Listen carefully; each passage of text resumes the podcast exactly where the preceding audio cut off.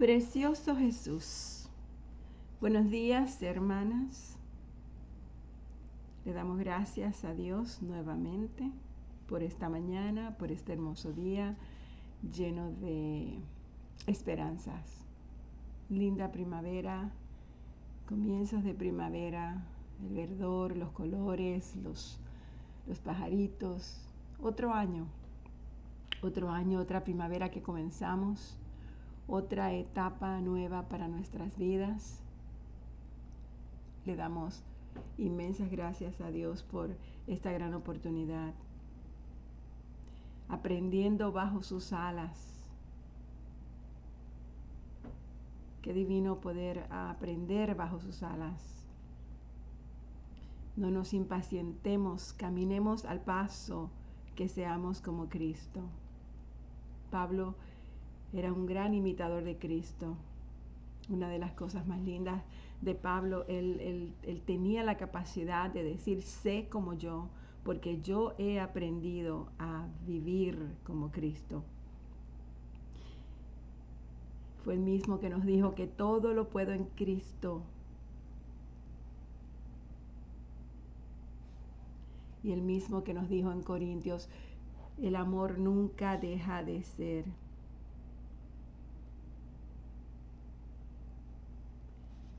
Nuestro Jesús, nuestro amado Señor, también nos dijo, mi paz os doy, la paz del mundo no es buena para ti.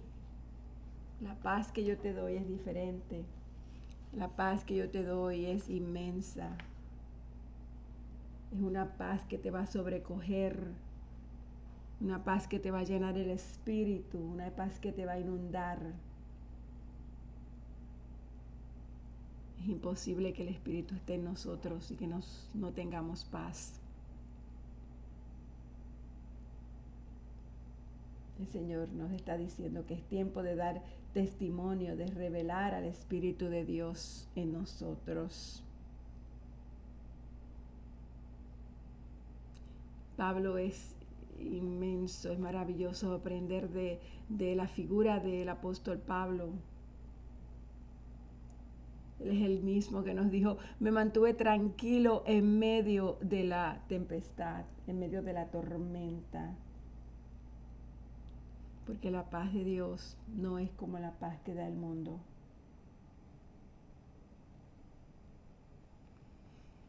Y qué hermoso saber que Él es nuestro camino, que Él es la verdad, que Él es la vida. Él es el mismo que nos dice, toma, tómame, porque yo soy el camino, porque yo soy la vida. Y nos, y nos repite, y no se turbe vuestro corazón, ni tenga miedo.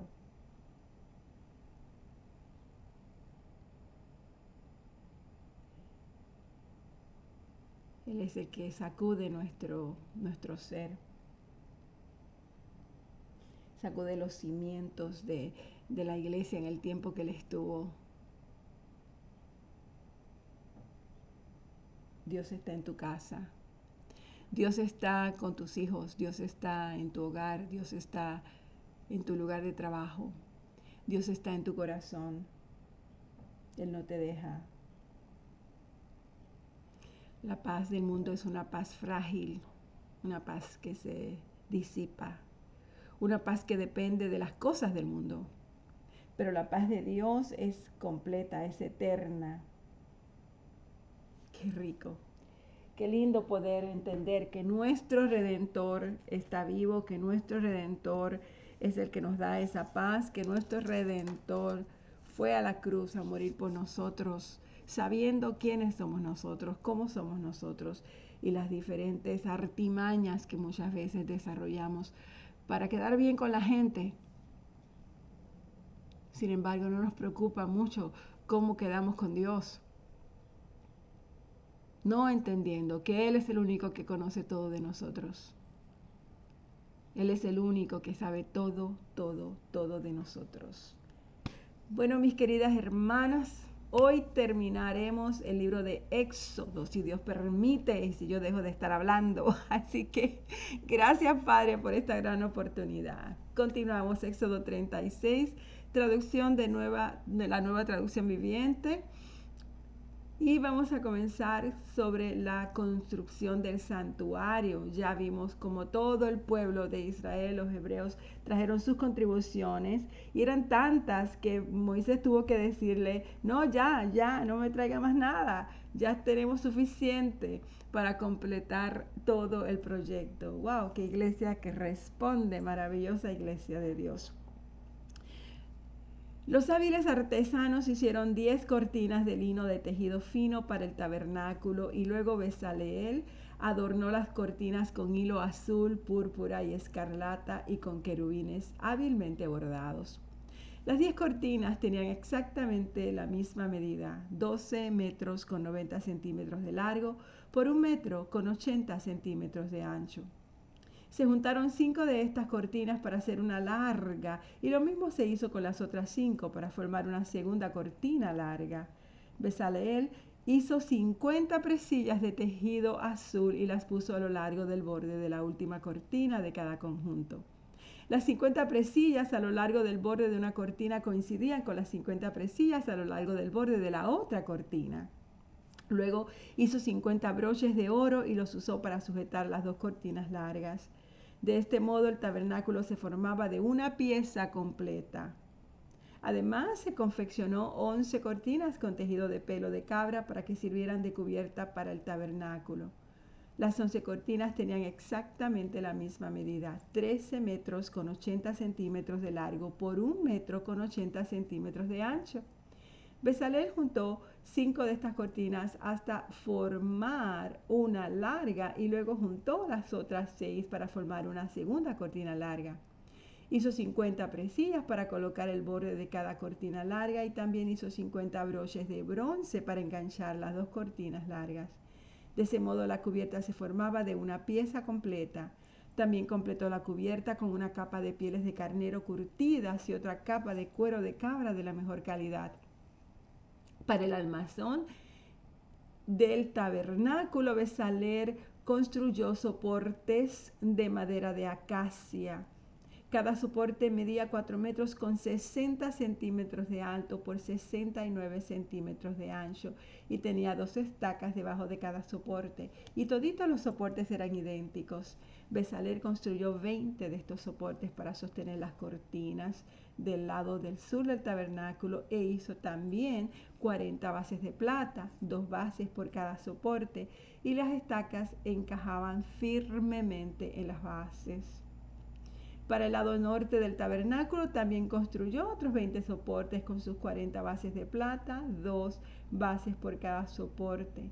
Hizo seis soportes por la parte superior, posterior, es decir, el lado occidental del tabernáculo, junto con dos soportes más para reforzar las esquinas de la parte posterior del tabernáculo.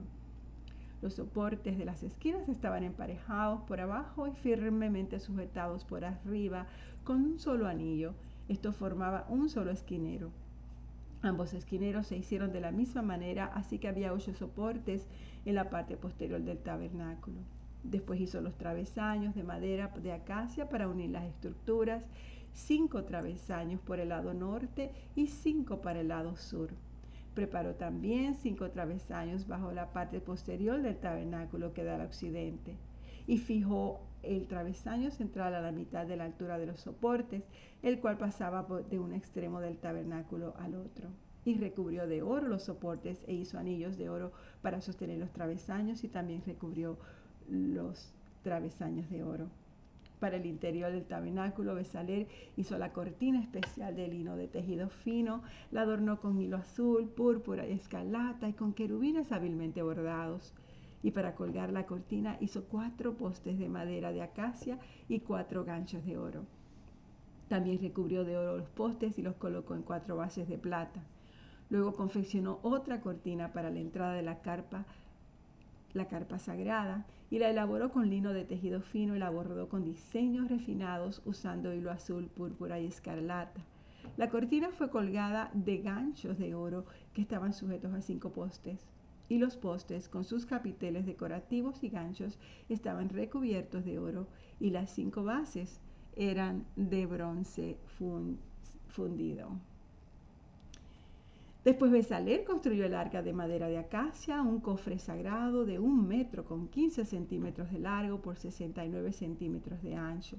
La recubrió de oro puro por dentro y por fuera y le puso una moldura de oro alrededor. Fundió cuatro anillos de oro y los fijó en las cuatro patas, dos anillos a cada lado Luego hizo varas con madera de acacia y las recubrió de oro, y entonces metió las varas por los anillos que estaban a los costados del arca para transportarla. Después hizo la tapa del arca, el lugar de la expiación de oro puro. Medía un metro con 15 centímetros de largo. Formó dos querubines de oro labrado a martillo y los colocó con los dos extremos de la tapa de la expiación. Moldeó los querubines a cada extremo de la tapa de la expiación, de modo que formaban una sola pieza de oro con la tapa. Y los querubines estaban frente a frente mirando hacia la tapa de la expiación, con alas extendidas por encima de la tapa para protegerla. Luego, Besaler hizo la mesa con madera de acacia que medía 92 centímetros de largo, la recubrió de oro puro y le puso una moldura de oro alrededor del borde. La adornó con un reborde de 8 centímetros de ancho y le puso una moldura de oro alrededor del reborde. Hizo cuatro anillos de oro para la mesa y los fijó en las cuatro esquinas junto a las cuatro patas. Los anillos fueron fijados cerca del reborde para sostener las varas que se usaban para transportar la mesa. Besaler hizo las varas con madera de acacia y las recubrió de oro. Después hizo recipientes especiales de oro puro para la mesa, tazones, cucharones, frascos y jarras, las cuales se usaban al derramar las ofrendas líquidas. Luego construyó el candelabro. El candelabro de oro puro labrado a martillo. Hizo todo el candelabro y sus decoraciones de una sola pieza. La base, el tronco, las copas para la lámpara, los capullos y los pétalos. El candelabro tenía seis ramas que salían del tronco, tres, tres a cada lado. Cada una de las seis ramas tenía tres copas para las lámparas en forma de flor de almendro, con capullos y pétalos. El tronco del candelabro estaba artesanalmente trabajado con cuatro capas, cuatro copas para las lámparas en forma de flor de almendro, con capullos y con pétalos. Había un brote de almendro debajo de cada par de ramas, donde las seis ramas salían del tronco, todito hecho de una sola pieza. Los brotes de almendro y las ramas eran de una sola pieza en el tronco de oro puro labrado a martillo. Y también hizo las siete lámparas para el candelabro, las despabiladeras de la lámpara y las bandejas, todo era de oro puro para hacer el candelabro completo junto con sus accesorios. Se usaron 34 kilos de oro puro. ¡Wow! Después, Besaler construyó con madera de acacia el altar para quemar el incienso y lo hizo cuadrado de 46 centímetros de largo, con cuernos tallados en las esquinas de la misma pieza de madera del altar. Recubrió todo de oro puro, la parte superior, los lados y los cuernos del altar y le puso una mordura de oro alrededor de todo el altar. Hizo dos anillos de oro y los fijó en dos lados opuestos del altar y por debajo de la moldura de oro para que sostuviera las varas que servían para transportarlo. Luego elaboró el aceite sagrado de la unción y el incienso aromático con la misma técnica que emplea un experto fabricante de incienso. Luego Besalel construyó con madera de acacia el altar de las ofrendas quemadas, tal y como el Señor se lo dijo. Hizo los cuernos en cada una de las cuatro esquinas, de modo que el altar y los cuernos formaban una sola pieza. Después fundió los cuatro anillos y los fijó a las cuatro esquinas de la rejilla de bronce para que sostuvieran las varas que se usaban para transportar el altar. Además, Besaler hizo lavamano y su base, ambos de bronce, usando los espejos de bronce donados por las mujeres que servían a la entrada del tabernáculo. Después construyó el atrio. Él hizo el cual estaba encerrado con cortinas de lino de tejido fino, y las cortinas del lado sur medían 46 metros de largo. Hizo las cortinas y todas las partes del de el atrio de la misma manera como el Señor lo había dicho a Moisés. Las cortinas del lado occidental del atrio medían 23 metros de largo. La entrada del atrio estaba ubicada en el lado oriental, flaqueada por dos cortinas, y la cortina del lado derecho tenía 6 metros con 90 centímetros y estaba sostenida por tres postes. La cortina del lado izquierdo también estaba exactamente hecha como la del lado derecho. Todas las cortinas que se usaron para el atrio eran de lino fino de tejido y para la entrada del atrio confeccionó una cortina de lino de tejido fino y la adornó con un hermoso bordado de hilo azul, púrpura y escarlata. Medía 9 metros con 20 centímetros de largo y 2 metros con 30 centímetros de alto. Todas las estacas que se usaban en el tabernáculo y en el atrio eran de bronce. Luego se hizo un inventario de los materiales y se detallaron todos los, materiales empleados en la construcción del tabernáculo del pacto. Los levitas compilaron las cifras bajo la dirección de Moisés y Tamar, el hijo del sacerdote Aarón, fue el encargado de registrarlas. Besaler, hijo de Uri y nieto de Ur de la tribu de Judá, llevó a cabo la obra tal y como el Señor le había ordenado a Moisés. Le ayudó a Joliab, hijo de Ahisamach, de la tribu de Dan, un artesano experto en grabar, en diseñar y en bordar con hilo azul, púrpura y escarlata. El pueblo contribuyó con ofrendas especiales de oro, que sumaron un total de 994 kilos de oro. Toda la comunidad de Israel dio 3.420 kilos de plata, calculado según el peso del ciclo del santuario. Recaudaron el impuesto a los 603.550 hombres que ya habían cumplido 20 años de edad y para construir las 100 bases para los soportes de las paredes del santuario y los postes que sostenían la cortina interior. Se necesitaban 3.400 kilos de plata y los 20 kilos de plata restantes se usaron para usar los ganchos y los anillos. Los artesanos confeccionaron hermosas vestiduras sagradas de tela azul, púrpura y escarlata para que Aarón las usara al ministrar en el lugar santo. Besaler hizo el efod de lino de tejido fino y lo bordó con oro. Y luego las cortó en hilos finos con mucho cuidado y con gran habilidad. Las bordó. El efod constaba de dos piezas, tal y como el Señor lo había dicho. Y todas las piedras preciosas y todas el oro con hilo azul, púrpura y escarlata, tal como el Señor había ordenado. Todas estas cosas fueron incrustadas en, junto con los ónices y las monturas de filigrana para completar el, el éfod. Luego se completó el pectoral, tal y como el Señor lo había dicho, y todas las otras vestiduras para los sacerdotes. Moisés al final revisó todo el trabajo. Por fin el tabernáculo quedó terminado los israelitas hicieron tal y como el Señor le había ordenado a Moisés y presentaron a Moisés el tabernáculo completo. La carpa sagrada con todo su mobiliario, los broches, los soportes, los travesaños, todo, todo, todo, todo completado, tal y como el Señor lo había predispuesto. Luego el Señor le dice a Moisés, levanta el tabernáculo el primer día del nuevo año, coloca dentro el arca del pacto y cuelga la cortina interior para cerrar el arca dentro del lugar santísimo. Luego manda traer la mesa y acomoda los utensilios sobre ella. Además manda traer el candelabro e instala las lámparas. Ubica el altar de oro para el incienso frente al, al arca del pacto. Después cuelga la cortina en la entrada del tabernáculo, coloca el altar de las ofrendas quemadas delante de la entrada del tabernáculo. Pon el lavamanos entre el tabernáculo y el altar y llénalo de agua. Luego arma el atrio alrededor de la carpa y cuelga la cortina de la entrada al atrio. Toma el aceite de la unción y unge el tabernáculo junto con todo el mobiliario, a fin de consagrarlos y para que queden santos. Unge el altar de las ofrendas quemadas y sus utensilios a fin de consagrarlos. Entonces el altar será completamente santo.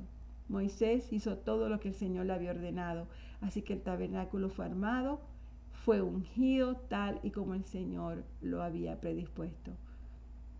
Al final colgó las cortinas a la entrada del tabernáculo, ubicó el altar de las ofrendas quemadas cerca de la entrada del tabernáculo y presentó una ofrenda quemada y una ofrenda de grano sobre el altar tal y como el Señor le había ordenado. Luego Moisés instaló el lavamanos entre el tabernáculo y el altar y lo llenó de agua para que los sacerdotes pudieran lavarse. La gloria del Señor llenó el tabernáculo.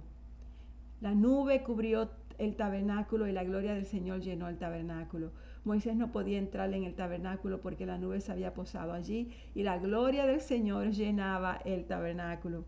Cada vez que la nube se levantaba del tabernáculo, el pueblo de Israel se ponía en marcha y la seguía.